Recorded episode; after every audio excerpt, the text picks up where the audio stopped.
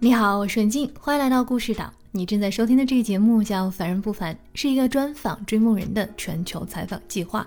在这里，你会遇见成千上百种不一样的活法，以及这群不太平凡的人真实又平凡的一面。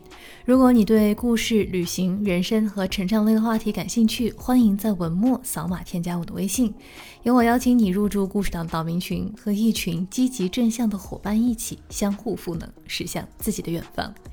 这期的节目很特别，有幸采访到了画室级别的女权运动先锋人物。这是我第一次如此认真的去思考“女性”这两个字背后的含义。通过这位先锋人物的四次人生的重建，顺着她的人生旅途，我也遇见了那份颠覆的认知：到底何为女性？何为女性的权益？女性在社会上能够拥有何等的身份？女性能够如何掌控自己的身体？等等。相信在和这个故事相遇之后，你会遇见真实的自己。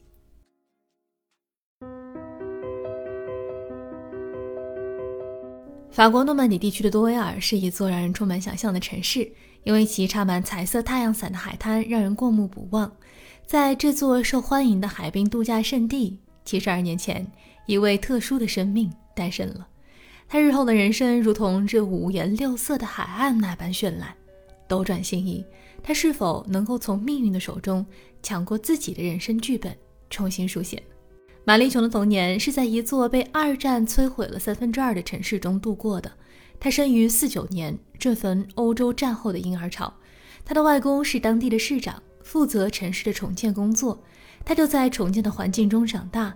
殊不知，这只是他人生中经历的诸多重建中的首次，也预示了他日后和这种氛围。撇不开的缘分。我其实是挺喜欢重建的氛围的，因为城市中很多被摧毁的东西得以重建，重建的不仅仅是房屋，还有人们的心灵。我出生的时候已经是解放的第五年了，但是到处还弥漫着一种绝望的气息，因为人们因为战争失去了太多东西了。重建可以带来一丝希望。也能缓解人们的创伤。当时重建氛围让不谙世事的玛丽琼感受到了集体的力量，也为她日后参与诸多的社会活动埋下了一颗种子。就这样，在一边重建希望，一边疗愈创伤的社会气氛中，她渐渐长大。她最初的人生剧本在外界看来挺好的，中产阶级天主教家庭，生活条件和社会地位都不错。只不过他在很早的年纪就生出了无法阻挡对于世界的好奇心，在一系列的问题之后，便发现自己手上拿着的并非是他想要演绎的人生剧本。换剧本的前提是是否能够解开心中的结。对于玛丽琼来说，她最想要解开的结来自于她的原生家庭。玛丽琼的母亲在结婚前是一位钢琴教师，也是一名剧场的演员。由于出生在较好的中产阶级家庭中，他能够充分地展示自己的艺术才华。在战争期间，没有什么娱乐活动，只要他往钢琴前一坐，双手落在黑白的琴键上时，便能演奏出彩虹般的乐曲，让在场的人把战争的阴霾暂时一扫而光，随着音乐情不自禁地翩翩起舞。可是他偏偏选了一位并不是门当户对的男士结婚，在拼命违抗父母的反对后，毅然成婚。她当时一心只想当个好太太，三年生了三个孩子，玛丽琼是她的第一个孩子。只不过在玛丽琼的记忆中，自己是一个不敢向母亲寻求帮助的人，因为夫妻关系的紧张和紧凑的怀孕节奏，让这位曾经闪着光的艺术家，顿时被生活的现实抹去了所有的光芒。他迷失在生活中，把自己丢了。也照顾不到孩子。我母亲那时候病了，情绪上按照今天的话来说，那肯定是抑郁了。我为了保护她，就不敢向她再寻求帮助了。我小时候其实挺孤单的，我常去外公外婆家，因为在那里我可以做个孩子，不用担心其他事情。童年的大部分时光都是相对愉快的。他至今还能记得，在外婆的膝盖上，他开始认字。渐渐的，他身上一些与众不同的思考开始显现。当时，我母亲对我和我弟弟的家庭教育有区别，比如我得穿裙子，我还得帮忙做家务，要帮助弟弟们叠被子。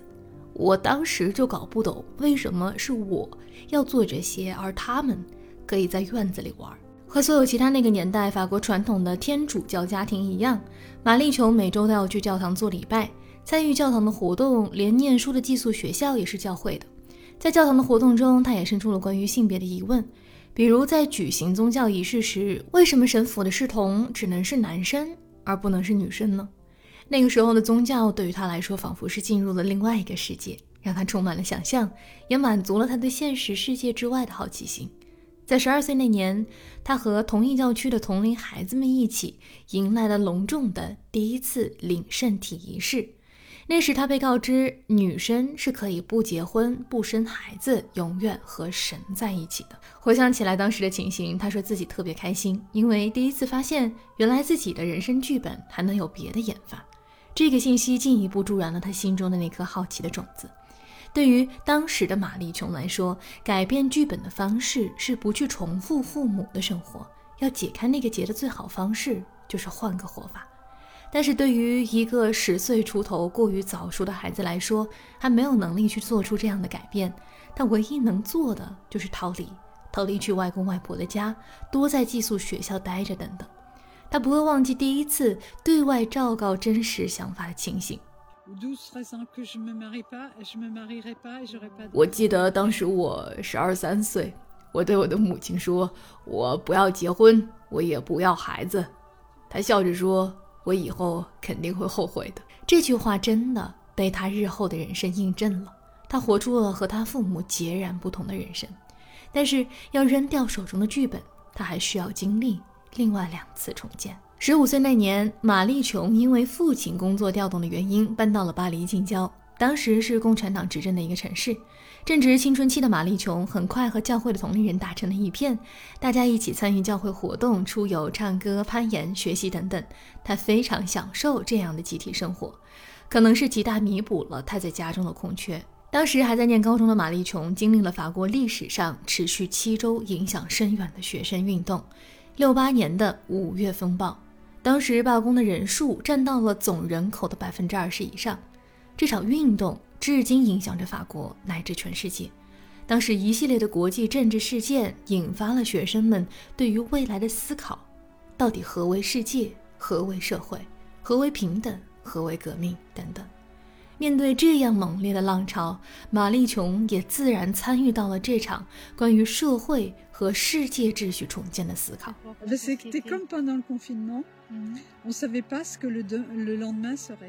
六八年的时候，有点类似于这次疫情的禁足期间的感受。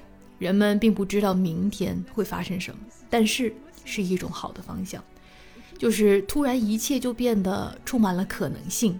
一个全新的社会，一个全新的世界，你可以和宗教有不一样的信仰关系。在路上，你可以和每个人交流自己的想法，这是一种全新的社会生活，一个正在演变和进化的社会，而自己是参与变化的其中的一部分，这种感觉真的特别好。当时还在念高中的玛丽琼也加入了这场提问和思考的改革运动。这次参与重建的经历，让他把看待世界的好奇和提问的能力上升到了一个全新的维度。在向外提问的过程中，他也升级了向内提问的深度。也正是在六八年，在对权威的提问面前，他和天主教的缘分戛然而止。他不再需要一个单一的权威去告诉自己他是谁，他有什么能做与不能做的，他要自己去探索答案。之前出现在我年少时期和宗教相关的仪式、文字和渴望，在六八年后便失去了它的意义。我依旧感兴趣，只不过我的兴趣点变得更大了。我也开始了解其他的宗教，无神论者的身份给了我机会去探索更多维度的可能。在亲眼见证了大学生前辈掀起的变革后，他下定决心要考入大学。他成了家中第一位大学生，只不过在备考大学期间，另外一场运动彻底颠覆了马丽琼的人生。也正是这样一场运动，让他拿到了重新书写人生的那支笔。一九七零年的八月二十六日，九名女性来到了凯旋门的无名战士墓前，为一群从未被提起的人群——无名战士的妻子，献上了花圈。这一幕也拉开了一场长达十多年的女性解放运动。和六八年声势浩大的运动相比，特殊性不言而喻，因为只有女性参与，而且提出了不曾被提及的关于男性权利的提问：到底何为女性？何为女性的权益？女性在社会上能够拥有何等的身份？女性能够如何掌控自己的身体？等等，这些问题像隐藏的冰山一样，被一群女性先锋们炙热的提问一点点的融化。玛丽琼后来就读于索邦大学的历史学专业，在大学期间，她抱着心爱的吉他，参与到了女性解放运动。在那里，她遇见了一群同她一样想要探寻自己和探索更多可能的女性们。她们有着不一样的社会身份，有的是社会名流，有的是大学生，有的是艺术家，有的是家庭妇女，有的是女同性恋者。大家相聚一堂，用幽默和创意的方式来探讨这些严肃、往往带着巨大伤痕的话题。在女性解放运动期间，我们探讨了很多的话题，从被侵犯的议题。到为自己的身体做主的权利等等，只不过在严肃讨论的背后，永远都会有各种创意的表达方式，比如艺术展、舞蹈、歌唱等等，表达的形式千变万化。我们尝试撕掉之前固有的对于女性身份的标签，我们尝试自由表达，打破界限，跳出男权社会的边界，去探讨不同身份。和需求的女性能够如何更好地绽放自己？这场运动对于玛丽琼来说，如同一段变幻多样的旋律，时而严肃，时而欢快，幽默和创意是这段旋律的基调。每个女性都有权利去谱写自己的人生旋律。也正是在这样的启蒙下，玛丽琼开始了博士阶段的学习。她的博士论文也奠定了她在女性解放运动历史中的先锋地位。因为他选择了一个前无古人的研究方向：16世纪至20世纪女性之间的爱情关系。其实一开始他并没有想到这个切入点，只是想从诸多的文学著作中去搜寻女性身份的痕迹。因为他想起了小时候他所读过的历史和故事中，几乎都是以男性为核心的陈述。那么女性又能在哪儿出现？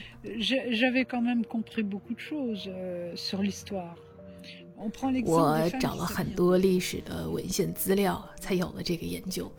我自己在查阅和思考的过程当中，学习到了很多，可以说是一个治愈的过程。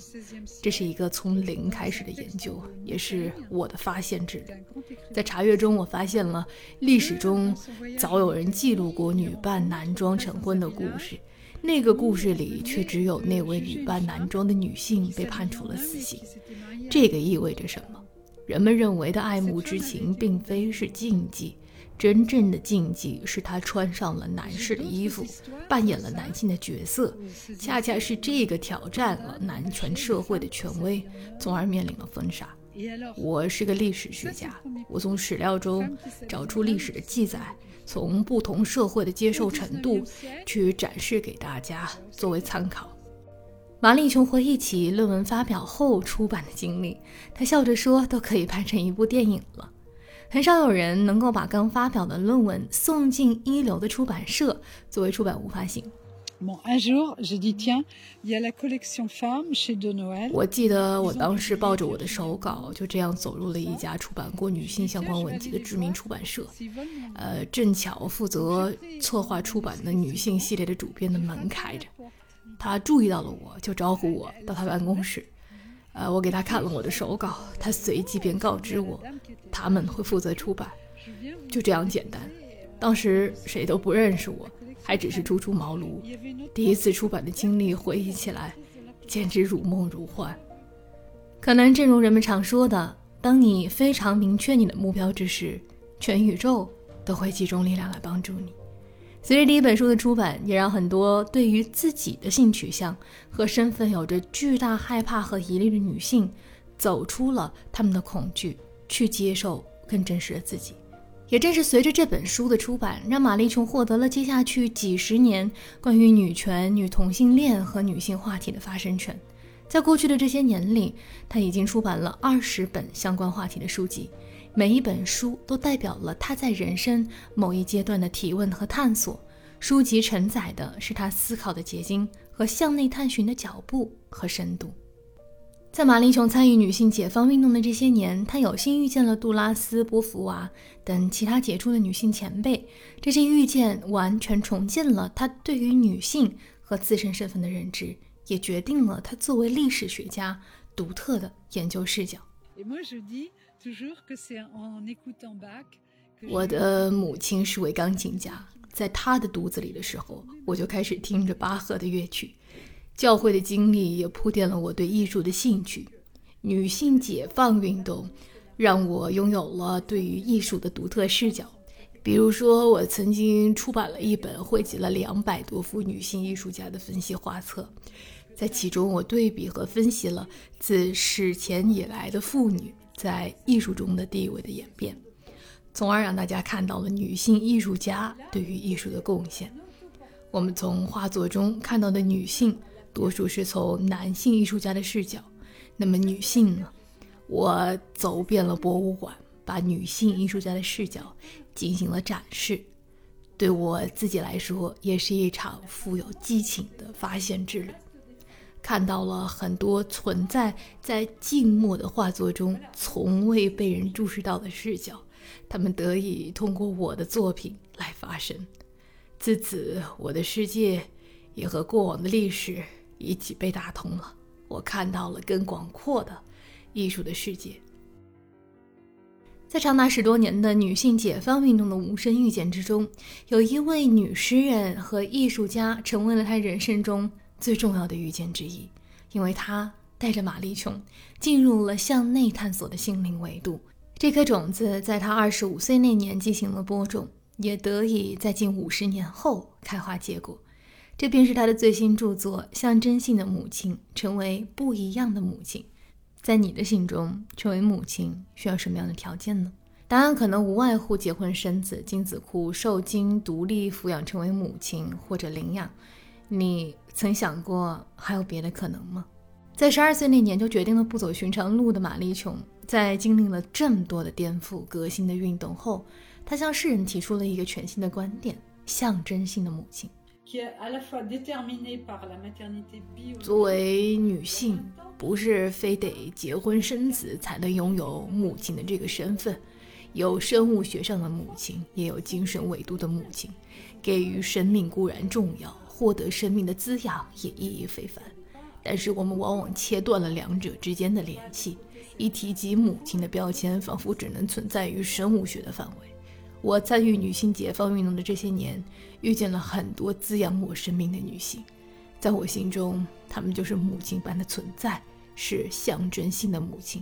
我从历史学家的角度向大家展示了这种身份的母亲存在，其实由来已久。玛丽琼的人生是三次重大历史事件重建下个体的一个缩影，伴随着重建的还有她自己对于自己人生的思考。她初到这个世界时。本无他的位置，但他通过提问和寻找答案，正视了自己的存在。他通过参与和尝试驱逐了害怕。他听从内心，不仅找到了自己的位置，还拥有了发声的权利和一定的地位。他说：“我们没有办法活在冲突中，尤其是自我内外的冲突，要去寻求和自己的一致性，方能洞见这个世界本就存在的多样可能性。”文静的采访手记，在玛丽琼的院子里，有着随着四季变换的各种蔬菜。他在巴黎和诺曼底两头奔走，疫情的这些日子里呢，让他有了不少的时间可以照顾自己的有机菜园。我们拜访时，恰逢苹果的收获季节，也赶上了番茄的收尾季。在品尝了他家菜园植出的新鲜番茄后，我们便在他家的一棵苹果树下开始访谈。和这位博学的历史学家和女性先锋的访谈是一点点打开的，差不多采了有五个多小时。七十多年的人生要回顾起来，怎么都是一个大工程。于我而言呢，是一份莫大的缘分和荣幸，可以与这样的人物进行如此深入的对谈，把他生命中那一段又一段的精彩人生呈现在大家面前，其实是带着莫大的使命去传播这样的一份价值。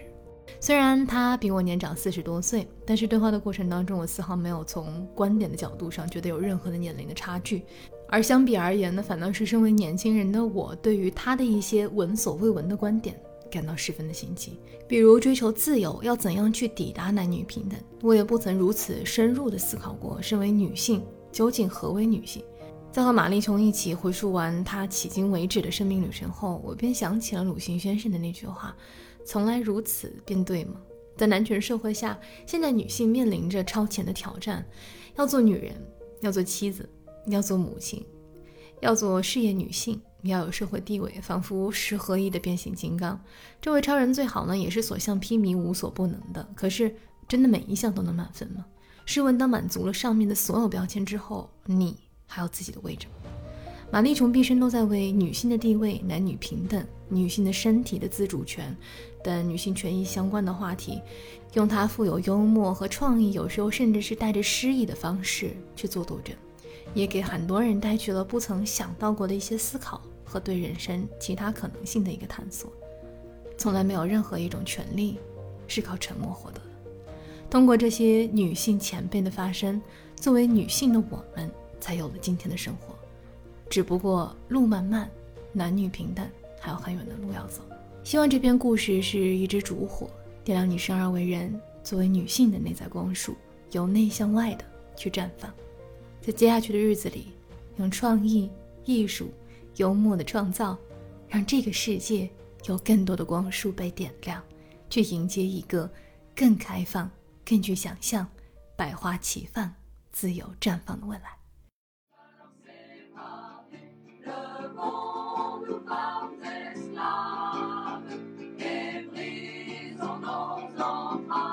感谢你的收听，可以通过下方的留言告诉我，你想要成为一名什么样的女性呢？如果你是男士，请告诉我，你希望你的母亲、你的太太和你的女儿如何去更好的活出她们自己，愿所有的女性都能绽放。如果你对故事、旅行、人生和成长类的话题感兴趣，欢迎在文末扫码添加我的微信，由我邀请你入驻故事岛岛民群，了解更多创作幕后的故事。完整版的图文，请搜索微信公众号“舒文静的故事岛”查看更多。如果这个故事给你带去了些许价值，请转发给更多人，去传递这份价值好吗？让更多人看见只此一次的人生能有哪些不一样的可能性。谢谢你的收听和转发，文静在巴黎向大家问好，我们下期节目再会。